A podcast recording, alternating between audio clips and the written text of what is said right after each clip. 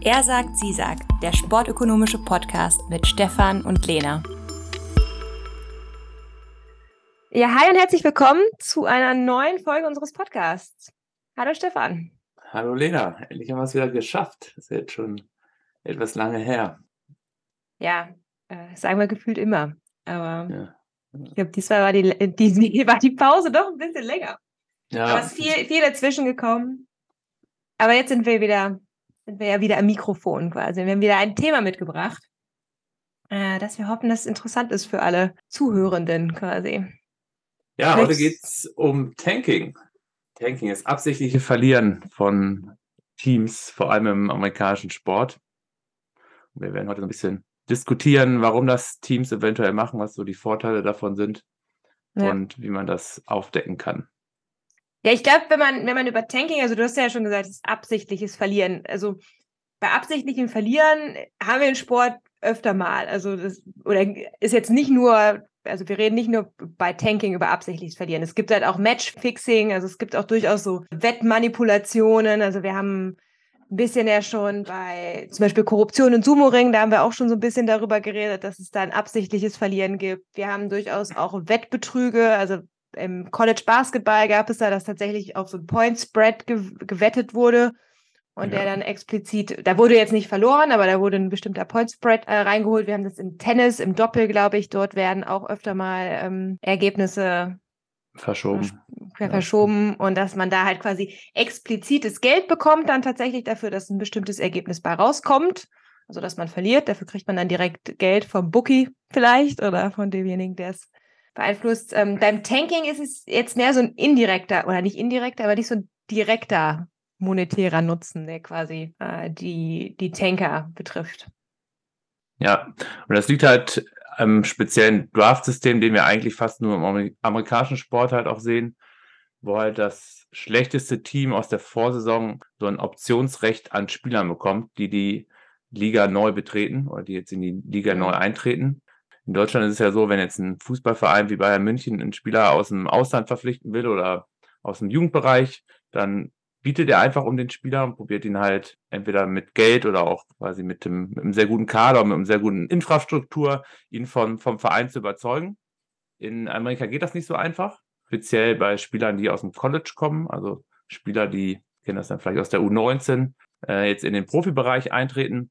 Die werden jetzt halt äh, nach dem Draft-System verteilt und dort bekommen dann halt einzelne Vereine so ein Exklusivverhandlungsrecht mit einem Spieler, den sie sich dann halt im Draft erwerben müssen. Und das schlechteste Team hat halt, äh, bekommt halt den, den sogenannten First Pick und kann sich dann halt quasi den besten Spieler aus dieser Draft-Klasse dann aussuchen. Ja, die, die Problematik an diesem System ist, dass wir ja in, in den amerikanischen Ligen eigentlich immer geschlossene Liga haben. Also nicht wie in Deutschland oder in Europa, da haben wir offene Ligen, da kann man absteigen und in den amerikanischen Ligen, da sieht es ja so aus, dass wir einfach eine fixe Anzahl von Teams haben. Keine Ahnung, 20, 25, wie auch immer. Und klar gibt es halt Anreize in diesen Ligen, dass man gewinnen möchte. Also ich glaube, der primäre Anreiz ist schon, dass man halt irgendwie versucht, am Anfang der Saison zu gewinnen, sich möglichst für die Playoffs zu qualifizieren und dann am Ende im Super Bowl zu spielen oder den Super Bowl zu gewinnen, den Stanley Cup zu gewinnen. Also ich glaube, das ist schon ja der primäre Anreiz, den auch die Teams haben. Also da strengen sie sich schon durchaus an, den auch zu gewinnen. Das Problem ist, dass wenn man es nicht in die Playoffs schafft, das ist ja nur eine bestimmte Anzahl von Teams, die das tatsächlich schafft, die dann in dieses K.O.-System kommt, also so ein bisschen wie das K.O.-System dann später auch in der Champions League oder so. Also es schafft halt nur eine bestimmte Anzahl von Teams tatsächlich in diese, in diese Playoffs dann. Und die anderen Teams, da ist es dann aber auch letztendlich egal in dieser geschlossenen Liga, an welcher Position sie dann letztendlich abschließen, weil es gibt ja keinen Absteiger. Also in europäische Ligen würde man jetzt sagen, okay, ich habe jetzt die Champions League Plätze, die Europaplätze, Europapokalplätze nicht erreicht, also ich schaffe es nicht international, aber ich will ja auch nicht absteigen. Das heißt, man versucht halt, man hat halt vielleicht nicht mehr so viel Bock, aber man versucht ja nicht letzter zu werden. In amerikanischen Ligern, in diesem geschlossenen System, ist es dann ja quasi so, dass es egal ist, ob sie jetzt Vorletzter sind, im Mittelfeld sind, Letzter sind, außer, und das hast du ja jetzt gerade gesagt, dass es halt diesen Draft gibt. Und der Letzte, in, im, im extremsten Fall, darf der Schlechteste als Erster wählen, welchen Spieler er aus diesem Draft bekommt. Und da kann er sich natürlich den besten Spieler rausholen, würde man jetzt mal sagen, genauso wie das im Schulsport auch war. Und ähm, dann kann man ja vielleicht in der nächsten Saison besonders erfolgreich sein, wenn man jetzt einen super guten Spieler bekommt, um dann in der nächsten Saison vielleicht in die Playoffs zu kommen und in der nächsten Saison dann mehr Geld zu machen. Ja, genau. Also es gibt jetzt quasi einen negativen Anreiz, Spiele zu gewinnen, also absichtlich Spiele zu verlieren. Und das führt natürlich auch dazu, dass die Integrität des Spiels verloren geht, dass der mhm. Wettbewerb mhm. verzerrt wird. Und das kann natürlich dann halt auch negative Auswirkungen haben, beispielsweise auf den Kampf um die Playoff-Teilnahme. Wenn ein Team jetzt bewusst tankt, das andere Spiel aber noch in die, äh, andere Team noch in die Playoffs kommen will und dadurch eventuell einen Vorteil bekommt. Ja, also, also ich glaube, das kann so halt nicht im Sinne der Liga-Organisatoren sein. Die wollen halt, nee. dass sich alle Mannschaften immer maximal anstrengen. Ja, und tatsächlich ist Tanking ziemlich unbeliebt. Also zumindest auch bei Fans. Da gab es nämlich durchaus Befragungen zu. Ähm, und obwohl es da auch immer eine Gruppierung von Fans gab, die das Ganze strategischer gesehen hat und durchaus auch den Nutzen von Tanking gesehen hat, der Großteil sieht es tatsächlich eher negativ. Und es hat auf jeden Fall, also auch bei denen, die es strategisch sehen, einen negativen Einfluss auf die Zuschauerzahlen. Also wenn man halt weiß, okay, das Team, das, das verliert heute sowieso wieder, dann geht man natürlich nicht unbedingt ins Stadion. Wir sehen, dass es diesen Effekt auch über die Saison hinaus hat, also dass es auch in zukünftigen Saisons ein eine Reduktion in der Zuschauerzahl gibt. Ähm, und das hat natürlich auch viele, viel Effekt auf, auf die Gewinne eines Vereines zum Beispiel. Also es kann natürlich dann auch weniger Gewinn machen insgesamt, weil weniger Leute ins Stadion kommen und zum Beispiel auch weniger Brezeln essen und Bier trinken, keine Ahnung. Also man macht ja nicht nur Geld damit, dass man irgendwie in die Playoffs kommt, sondern tatsächlich auch mit den Fans, die ins Stadion kommen. Und wenn man die so ein bisschen vergrault, ist jetzt auch nicht so gut. Plus, was du ja auch angesprochen hast, also wenn jetzt das Franchise, also die NBA oder die NHL oder die NFL, wenn jetzt insgesamt das Produkt schlechter wird, weil die Leute das Gefühl haben, okay, Tanking herrscht davor, dann kann es auch sein, dass zum Beispiel die ganzen TV-Rechte weniger wert sind irgendwann in der Zukunft. Und das hat er natürlich auch für den gesamten, dann reduziert sich im Prinzip der Geldbatzen, der dann seitens der NHL zum Beispiel verteilt wird also was ich sagen will, es hat nicht nur monetäre Vorteile tatsächlich, dass man tankt. Also ja, individuell vielleicht schon. Also kann sein, dass es individuell geht, aber natürlich gerade jetzt für die Liga halt eher ist es schädlich. Und deshalb werden ja auch Strafen ausgesprochen, wenn Teams erwischt werden, dass sie äh, tanken und ja. absichtlich Spiele verlieren. Das ist tatsächlich gar nicht so einfach. Vielleicht kriegen wir da jetzt ein bisschen die, die Kurve hin, dass man einfach mal guckt, ähm, wie wird denn Tanking nachgewiesen? Also wie wird denn es gemacht? Also wie finden wir tatsächlich raus, dass ein Team tankt? Die einfachste Herangehensweise ist vielleicht, dass man sich die Siegwahrscheinlichkeiten anguckt vor und nach der Eliminierung der Playoffs. Also im amerikanischen Sport geht es ja im ersten Schritt erstmal darum, sich für die Playoffs zu qualifizieren und dort wird dann die Meisterschaft ausgespielt. Und was man ja dann erwarten würde, ist, dass Mannschaften schlechter spielen, nachdem sie keine Chance haben mehr, sich für die Playoffs zu qualifizieren. Also ab dem Schritt, wo sie eliminiert sind, würde man bei Teams, die tanken, eine geringere Siegwahrscheinlichkeit erwarten im Vergleich zu davor. Ja, müsste wahrscheinlich dann für die Stärke des jeweiligen Teams irgendwie kontrollieren. Also. Genau. Man müsste sich die Siegwahrscheinlichkeit vor der Eliminierung angucken und das vergleichen mit der äh, Siegwahrscheinlichkeit danach. Mhm. Wenn wir da jetzt einen negativen Effekt sehen würden, könnte man argumentieren oder vermuten, dass es sich dabei um Tanking handelt. Wobei man natürlich da auch wieder vorsichtig sein muss. Also wir haben nach einer Eliminierung halt auch zwei Effekte, die auftreten. Einmal ist es der Tanking-Effekt. Also es kann halt sein, dass die Mannschaften bewusst verlieren, wenn wir halt beobachten, dass die Siegwahrscheinlichkeit sinkt. Es kann aber auch sein, einfach, dass die Motivation gesunken ist. Das kennen wir ja auch selber, wenn es jetzt keinen Preis mehr zu gewinnen gibt und der Preis ist nun mal, sich für die Playoffs zu qualifizieren in einem ersten Schritt, dann gibt es halt jetzt auch kaum noch Anreize, überhaupt Spiele zu gewinnen. Also es gibt halt auch einen Motivationseffekt. Und da würden wir jetzt als Ökonomen auch erwarten, dass dann die Leistungsbereitschaft sinkt, was zu einer geringeren Siegwahrscheinlichkeit führt. Und diese beiden Effekte zu trennen, ist gar nicht so einfach. Das wird ja auch oft in der Bundesliga zum Beispiel äh, kritisiert, dass am Ende dann irgendwie bestimmte Plätze schon sicher sind und ähm, dass dann auch die Motivation nachlässt. Und da haben wir ja gar nicht diese Option des, des Draftes zum genau. Beispiel, also dieses Tankings. Genau, und da ist es ja auch empirisch sogar nachgewiesen dass es das gibt. Deshalb kann man da zwei Sachen dann machen bei so einem Problem. Entweder man guckt sich noch eine andere Vergleichsliga an, die ähnlich aufgebaut ist, heißt eine geschlossene Liga mit einem Playoff-System, aber ohne ein Draft-System und nimmt dann an, dass dieser Eliminierungseffekt oder dieser Motivation, Demotivationseffekt durch die Eliminierung mhm. in beiden Ligen gleich groß ist. Und dann würde man ja erwarten, dass dadurch, dass es in der einen Liga noch einen Draft gibt, der Eliminierungseffekt stärker negativ ist in der Liga mit Draft verglichen mit der Liga ohne Draft. Und wenn es da einen signifikanten Unterschied gibt, könnte man halt sagen, okay, das äh, wird wahrscheinlich am, am Draft liegen, dass Mannschaften schlechter spielen nach der Eliminierung. Das wäre eine Möglichkeit. Mhm. Nee, jetzt ich weiter. Du warst gerade. Und die andere Möglichkeit wäre, dass man sich anguckt, wenn man nur Daten von einer Liga hat, aber über einen längeren Zeitraum, dass man verschiedene Draft Policies miteinander vergleicht. Da gibt es halt auch Unterschiede. Früher war es halt in der NBA und der NHL so, dass es da so eine Reverse Picking Order immer gab. Heißt, das schlechteste Team aus dem Vorjahr hat immer den ersten Pick bekommen und das zweitschlechteste Team den zweiten Pick und immer so weiter. Und da ist der Anreiz zu verlieren oder der Tanking-Anreiz halt am größten. Ähm, und deshalb hat man das System in den 90er Jahren ein bisschen geändert, als man vermutet hat, dass einige Teams halt mhm. halt tatsächlich tanken. Und hat da so eine Lottery draus gemacht, in der halt die Picks gelost werden, abhängig von den Ranking in der Vorsaison. Das bedeutet, ja. dass das schlechteste Team aus der Vorsaison hat jetzt nicht automatisch oder sicher den, äh, den ersten Pick, aber mit der höchsten Wahrscheinlichkeit.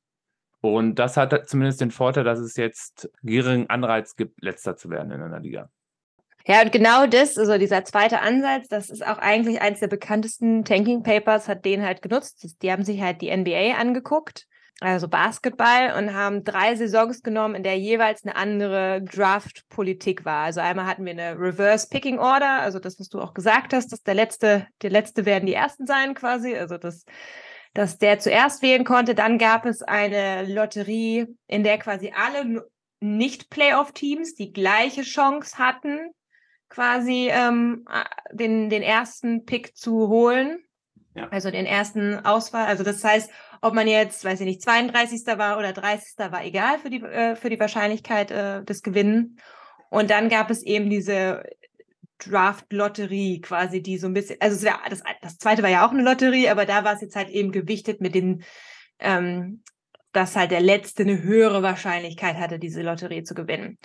Und die haben sich halt dann jetzt einfach ähm, diese drei Saisons angeguckt und hat halt festgestellt, dass in dieser Saison, in der die Lotterie eingeführt war, die gleichmäßig quasi diese ähm, den ersten Pick quasi verlost hat, dass wir in dieser Saison keine niedrigere Siegwahrscheinlichkeit sehen, während wir in den anderen beiden Saisons tatsächlich beobachten.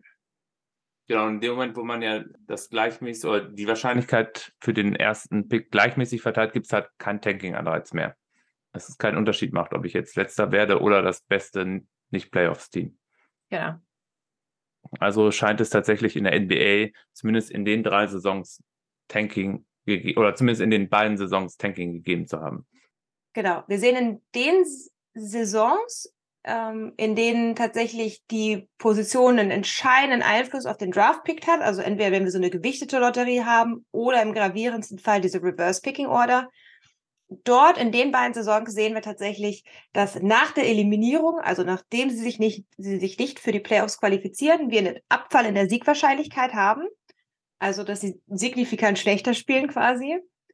Wäre das in der Saison, wo es egal ist, also ob sie jetzt 17., 18., 30. werden, wenn das egal ist und alle Nicht-Playoff-Teams die gleiche Wahrscheinlichkeit haben, da sehen wir nicht diesen Abfall in der Siegwahrscheinlichkeit. Ja, ähm, ja da gab es auch ein Folgepaper zu. Das hat sich dann noch mehrere Saisons angeguckt. Das da, was ich da eigentlich ganz spannend fand, dass wir da eher so eine Tendenz gesehen haben, dass es eigentlich eher in jüngeren Jahren mehr Tanking gibt, obwohl das eigentlich nicht so Sinn macht. Also ich würde jetzt theoretisch erwarten, dass in den Jahren, in denen es diese Reverse Picking Order gibt, in der ganz sicher der letzte den ersten, die, erste Wahl hat, da würde ich jetzt eigentlich fast eher erwarten, dass das häufiger vorkommt.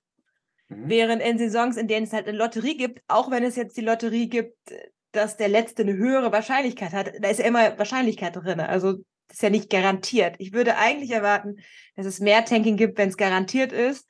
anstatt ähm, wenn noch Unsicherheit drin ist. Aber tatsächlich sehen wir mehr Saisons, in denen ähm, getankt wird in jüngeren Jahren. Okay.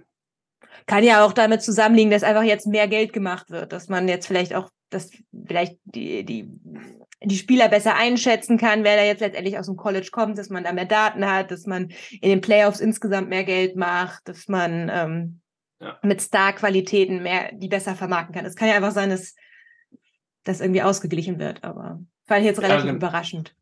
Ja, ich glaube, das ist ein ganz guter Punkt, weil es macht ja auch nicht in jeder Sportart vielleicht Tanking Sinn. Es gibt in manchen Sportarten auch einen höheren Einfluss von einzelnen Spielern, von Starspielern und den würde man ja dann wahrscheinlich draften äh, an der Nummer 1. Und ähm, jetzt haben wir viel über Basketball gesprochen und ich glaube, es ist tatsächlich auch die Sportart, äh, wo ein einzelner Spieler am meisten Einfluss hat äh, auf das Spielgeschehen. Und dort würden wir dann halt auch den größten Tanking Effekt, äh, Effekt sehen, genau. Ja. Ähm, Im Vergleich zum Beispiel zu NHL oder NFL, wo halt der Einfluss einzelner Spieler ein bisschen geringer ist. Und vielleicht ist ja, ja jetzt auch der, der Einfluss der, der, der Superstars in den letzten Jahren stärker geworden. Das beobachten wir tatsächlich auch äh, in der NBA, dass es so eine Konzentration gibt von Superstars auf einzelne Mannschaften. Vielleicht sind die jetzt einfach auch mehr wert geworden.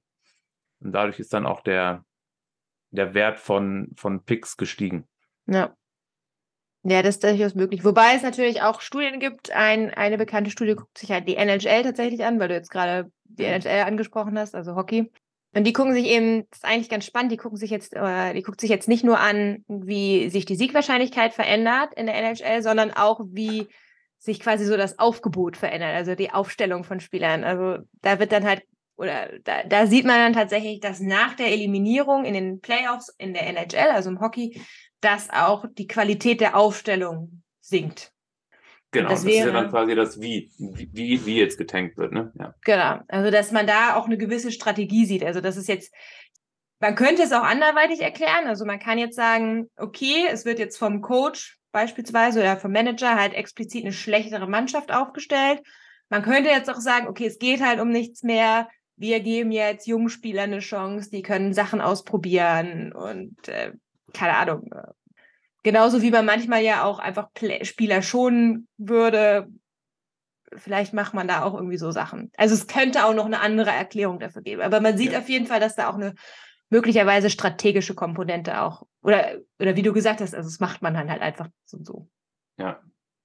Aber ich glaube zum Beispiel, dass es deshalb auch äh, schwierig sein kann, Tanking in einem, in einem Verein oder in einer Franchise umzusetzen, weil den größten Nutzen von Tanking hat natürlich der Manager oder der, der Präsident oder der Owner.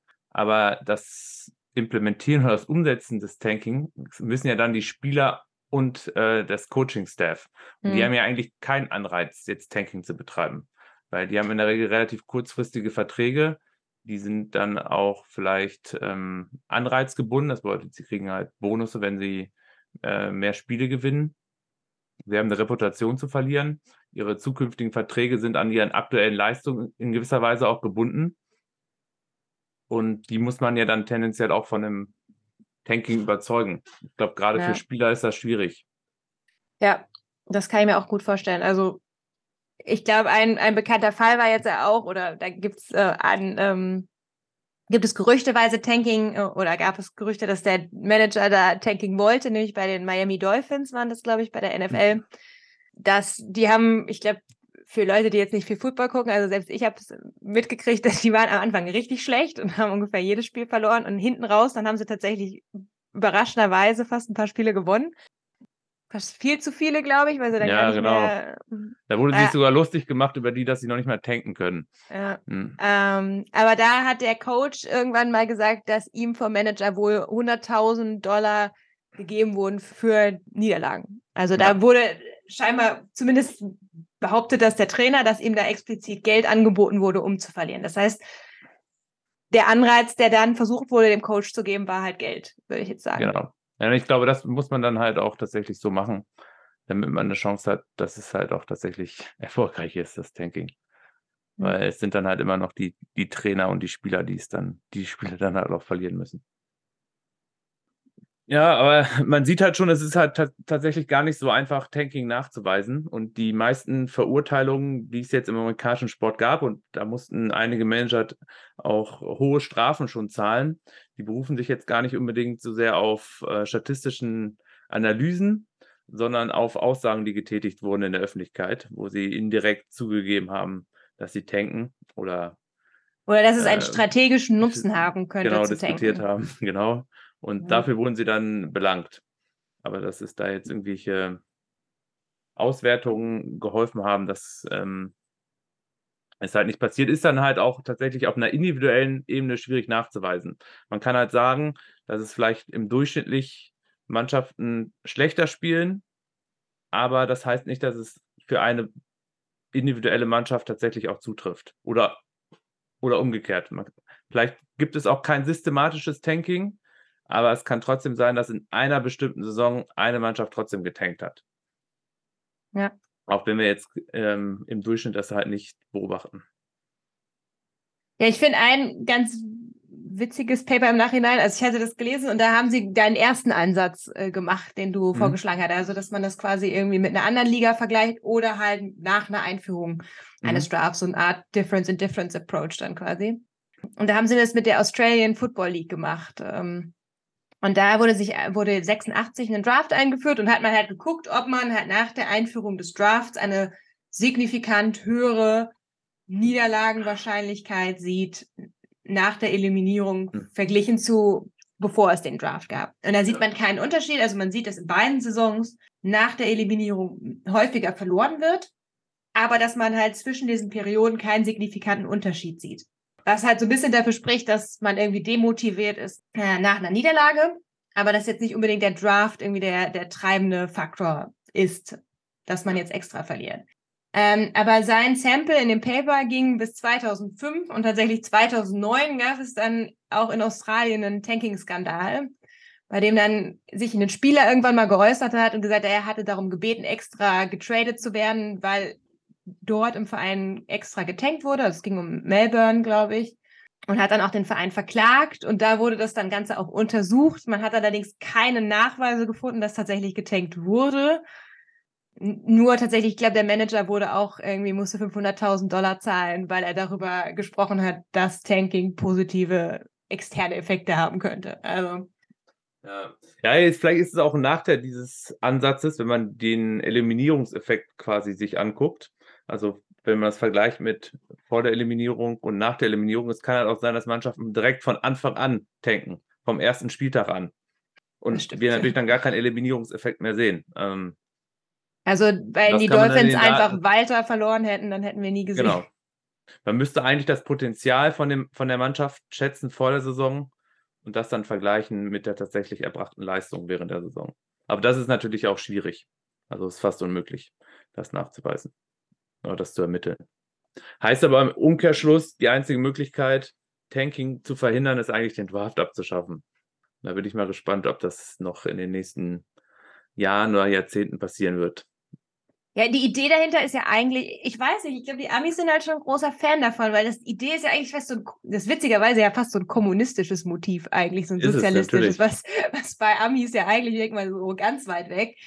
Äh, es, die Idee dahinter ist ja eben, dass man auch den schlechten Teams eine Chance gibt, dass man die halt wieder, dass man die ganze Liga halt gleichmäßiger macht. Also so ein bisschen auch dieser Ansatz, wir geben allen gleich, wir haben ja auch den Salary Cap, also auch das Geld wird gleichmäßig verteilt. Also es soll quasi dem Schlechtesten eine Chance geben, auch nochmal zu gewinnen und dass man nicht irgendwie so, eine, so, ein, so ein Abdriften hat in so extreme Ligen. Ja. Ähm, also es ist ja eigentlich eine ehrenwerte Idee hinter dem Draft oder zumindest sehen das die Amerikaner so. Allerdings hat es natürlich, ähm, kann das auch falsche Anreize wecken. Und ich glaube, es versuchen sie so ein bisschen zu umgehen, indem sie das jetzt zumindest in der NBA und der NHL mit diesen Lotterien so ein bisschen ver verwaschen. Aber ich glaube, in der NFL zum Beispiel gibt es halt noch diese Reverse-Picking-Order. Bin ich mir aber auch nicht hundertprozentig sicher. Genau, in der NFL gibt es die noch. Aber da hat, glaube ich, der Draft auch nicht so einen ganz so großen Einfluss wie ähm, in der NBA beispielsweise, weil da gibt es halt auch 53 Spieler. Da gibt es auch sieben Runden, in denen ge gepickt wird. Ähm, ist es da vielleicht noch gar nicht nötig, den einzuführen.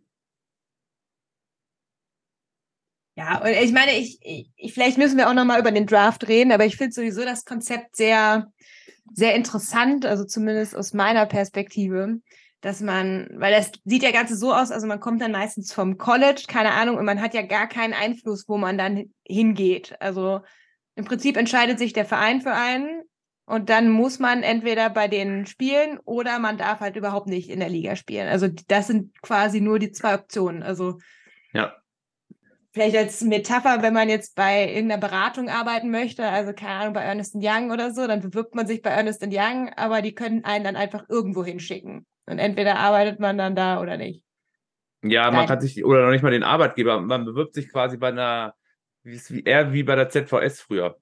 Also man bewirbt sich quasi bei so einem übergeordneten Beratungsinstitut und die schicken dann einen zur Firma X oder zur Firma Y. Ja, also entweder man wird dann Berater und muss dann halt bei Firma XY in, weiß ich nicht, Kirchtellensfurt arbeiten. Ja. Oder man arbeitet überhaupt nicht als Berater. Das wäre dann so ein bisschen die. Genau. Ja, genau. Die, das, die Verhandlungsmacht liegt jetzt natürlich komplett beim Verein. Und deshalb sind diese Rookie-Verträge am Anfang auch noch relativ gering, die die Spieler bekommen. Aber das ist ja. vielleicht mal eine andere, eine andere Diskussion. Ja. Dass wir da mal ein bisschen das System erläutern und ökonomisch diskutieren und bewerten. Ja, ich glaube, was man halt insgesamt bei dieser Tanking-Problematik lernt, ist, oder bei dem, was wir jetzt diskutiert haben, dass halt extrem wichtig ist, wie wir eine Liga gestalten.